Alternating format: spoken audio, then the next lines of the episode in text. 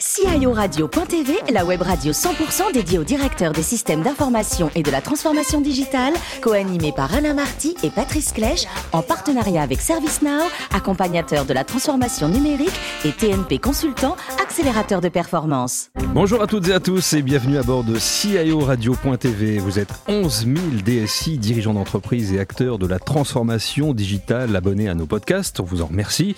Vous êtes toujours plus nombreux à nous écouter chaque semaine. Et bien sûr, vous pouvez réagir sur nos réseaux sociaux, notre compte Twitter, CIO Radio-du-bas TV.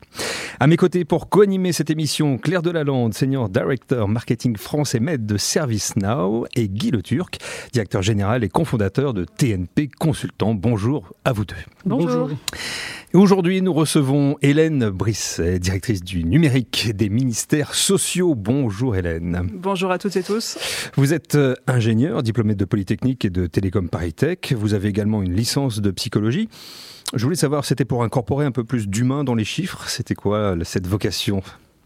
Je ne sais pas s'il y a une vocation, il y a, plein d'envies, plein de, plein de centres d'intérêt variés, et puis ça sert, euh, ça sert effectivement un petit peu aussi, euh, ça change des, électrons et des, et des, ordinateurs. Et ça vous sert encore aujourd'hui, bien sûr. Euh, peut-être plus que les diplômes d'ingénieur. Alors vous avez déjà une magnifique carrière, entre autres, je vais prendre ma respiration, directrice de programme du réseau interministériel, directrice des systèmes d'information au sein du ministère des Affaires sociales également directrice de cabinet du secrétaire d'État au numérique et récemment au sein des ministères des Solidarités et de la Santé, du Travail et des Sports, en résumé les ministères sociaux. En 2017, directrice des systèmes d'information et depuis janvier 2020, euh, directrice du numérique. Pourquoi le choix de la sphère publique? Parce que je pense qu'il y a des projets magnifiques euh, au sein de l'État, qu'il y a une euh, très forte transformation et qui s'accélère ces dernières années. Et en 20 ans de carrière, je me suis jamais ennuyée. Et je, voilà, je suis ravi de participer à l'intérêt général. Euh, depuis, depuis différents ministères. Et donc ça va continuer. Pourquoi avoir mis d'ailleurs une coupe numérique unique au-dessus des, ministères sociaux? Il y avait des, synergies évidentes? Il y a des rapprochements de longue date entre les ministères sociaux. Donc on parle du ministère des Solidarités et de la Santé, du ministère du Travail, de l'Emploi et de l'Insertion. En fait, toutes les politiques publiques qui touchent de près la vie de nos concitoyens. Et donc ce rapprochement s'est fait en 2013 avec constitution d'un secrétariat général commun, donc bien sûr une DSI à l'époque, et qui s'est transformé en direction du numérique donc il y a un an maintenant avec une proximité encore plus forte avec euh, les métiers et les politiques publiques. Alors j'imagine que le tremblement de terre euh, pandémie Covid-19 a changé beaucoup de choses dans votre univers. Par exemple, quoi? Alors, été un accélérateur. Je ne sais pas si ça a changé les choses, ça a amplifié des choses qui étaient déjà présentes, notamment euh, la montée en puissance de la mobilité, euh, les modes de travail. Euh, il y avait beaucoup de télétravail au sein des ministères de longue date. bon, là, c'était très massif pendant le confinement de fait. Ça continue encore maintenant, puisqu'une majorité d'agents travaillent à, distance, donc ça s'est amplifié. Il y avait des choix de longue date bah, de, faciliter ce, ce, ce, mouvement et ce mouvement de mobilité. il y avait aussi besoin de travailler de plus plus vite, de réaliser des produits numériques très rapidement. On a construit en 2017 un incubateur interne de services numériques, donc avec une capacité de développer très rapidement en lien avec le terrain un certain nombre de, produits numériques. Évidemment, c'était très mobilisé dans le, dans le cadre de, de l'appui à la crise.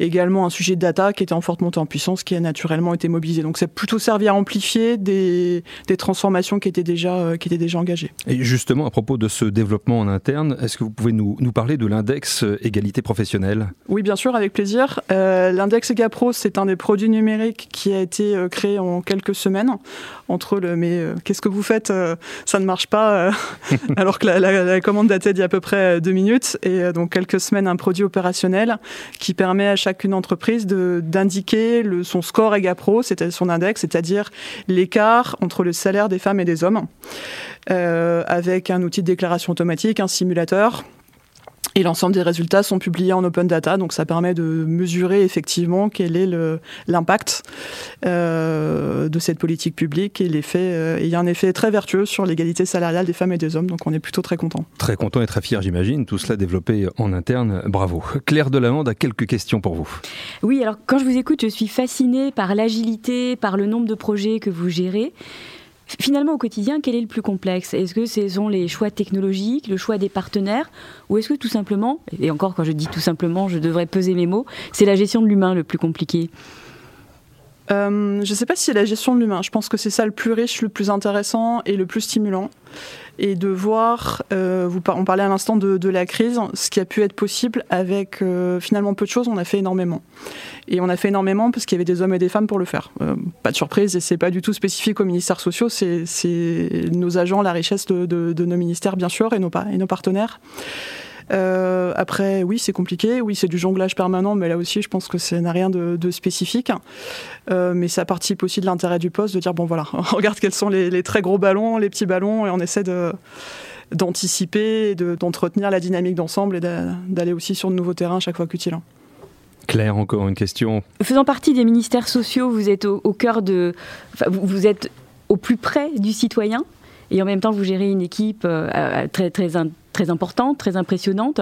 Comment est-ce qu'on on gère au quotidien à la fois sa propre équipe, son évolution, tout en restant un organisme public et en s'adressant aux citoyens? Comment on jongle entre euh, les deux? Simplement parce que les, agents sont aussi des citoyens. Mhm. Ils sont très attentifs justement à ce que le service rendu soit présent et peut-être euh, ont tendance à se projeter sur des situations de proches où euh, ça les aide à être très user-centric et euh, vraiment à se tourner vers, vers les usagers. Donc c'est plutôt un atout en fait et un, comment, un incentive de, l'action. Une nouvelle question, mais par Guy Le Turc. Oui, Hélène, je crois qu'en 2020, vous avez aussi euh, réalisé le, Code du travail numérique dans un mode start-up d'État. finalement, qu'est-ce que, qu'est-ce que vous en retirez de cette expérience? Euh, beaucoup de fierté, parce que le Code du travail numérique, c'est un projet qui est parti d'une idée, comme souvent, euh, rendre le droit du travail accessible. Et on avait peu de temps pour, euh, peu de temps pour le faire. Donc, alors, le, droit du travail a été modifié par, par les ordonnances récentes. précédemment, c'était le, code du travail, les accords de, les accords de branche, les accords d'entreprise, et c'était euh, une sorte de hiérarchie pyramidale des normes. Maintenant, le droit applicable dépend de la branche dans laquelle on se situe et peut dépendre de l'entreprise au sein de la branche. Donc le droit applicable devient une question d'experts. Et ce qu'on voulait, c'est qu'à la fois les employeurs et les employés puissent poser une question en français courant avec leur pratique de la langue qui peut être très, hétérogène et avoir directement la réponse en ligne euh, sur le, site de Code du travail numérique. Donc il y a eu là aussi un très gros développement interne avec euh, l'appui d'entrepreneurs d'intérêt général, avec tout un travail de compréhension du langage naturel pour répondre euh, comprendre bien la question, trouver la réponse pertinente et euh, le droit effectivement applicable dans, la situation de la personne qui pose la question. Donc ça a été un travail de longue haleine qui a duré à peu près deux ans, euh, qui a été testé par étapes et qui est encore aujourd'hui en amélioration continue et qui a été inauguré en début d'année 2020 et qui donne plein de satisfaction et qui a été aussi massivement utilisé pendant la crise Covid pour voir quel était le nouveau droit applicable pendant la phase de gestion de crise. Donc, Guy, encore une question on parle beaucoup euh, d'État plateforme où le numérique a un rôle euh, primordial. Euh, quels sont finalement aujourd'hui les, grands défis qui sont devant nous pour avancer dans ces réalisations d'État plateforme? Alors, il y a des socles communs qui sont portés par, par l'interministériel autour bah, de l'identité, de France Connect, qui se développe et se déploie sur tout un tas de services publics, mais aussi de services privés maintenant. Donc il y a un socle commun et il y a surtout des bouquets de services qui sont à développer, à construire. On a cité EgaPro, Code, il peut y avoir d'autres euh, applications euh, qui sont euh, régulièrement mises en ligne. Donc il y, a un, sujet de service au-delà de, ces infrastructures. Et puis il y a aussi une transformation de l'État interne. Je vous entendais parler de cloud tout à l'heure. Bien sûr, l'État s'inscrit dans cette dynamique et sur l'évolution continue des technologies, mais qui a permis un certain nombre d'accélérations ces derniers temps. Claire Delalande. Alors on parle de l'État justement. Est-ce que c'est un, État qui est euh, très porté vers le numérique? Est-ce que c'est plus particulièrement vrai pour les ministères sociaux? Ou est-ce que c'est vraiment très général et, vous pourriez euh, aussi bien euh, basculer sur un autre ministère en appliquant les mêmes, les mêmes approches? Alors, j'ai beaucoup travaillé, je travaillais pendant plus de dix ans d'interministériel, donc avec l'ensemble des ministères qui ont chacun leurs caractéristiques, mhm. leurs appétences, leur culture, bah, comme dans, dans, chaque organisation, mais c'est peut-être assez marqué euh, au sein de l'État. Euh, j'ai commencé au ministère des Armées. Les sujets au ministère des Armées ne sont pas tout à fait les mêmes euh, qu'au ministère, ministère sociaux. je pense qu'il y a une dynamique de fond et une transformation qui est vraiment en cours. Elle est particulièrement forte au sein des ministères sociaux, puisqu'on a été un des premiers à avoir une fabrique numérique et euh, surtout des cas d'usage euh, ou, des, travaux euh, avec un impact sociétal immédiat. Donc cette dynamique est très forte chez nous, je pense qu'elle existe dans, beaucoup d'entités, en tout cas c'est une dynamique de fond transverse par ailleurs.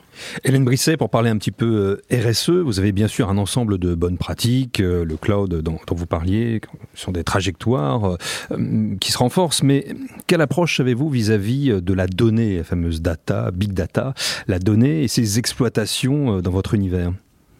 Alors, elles sont de plus en plus fortes, de plus en plus importantes, sachant que quand on parle de données au sein des ministères sociaux, on parle de beaucoup de types de données.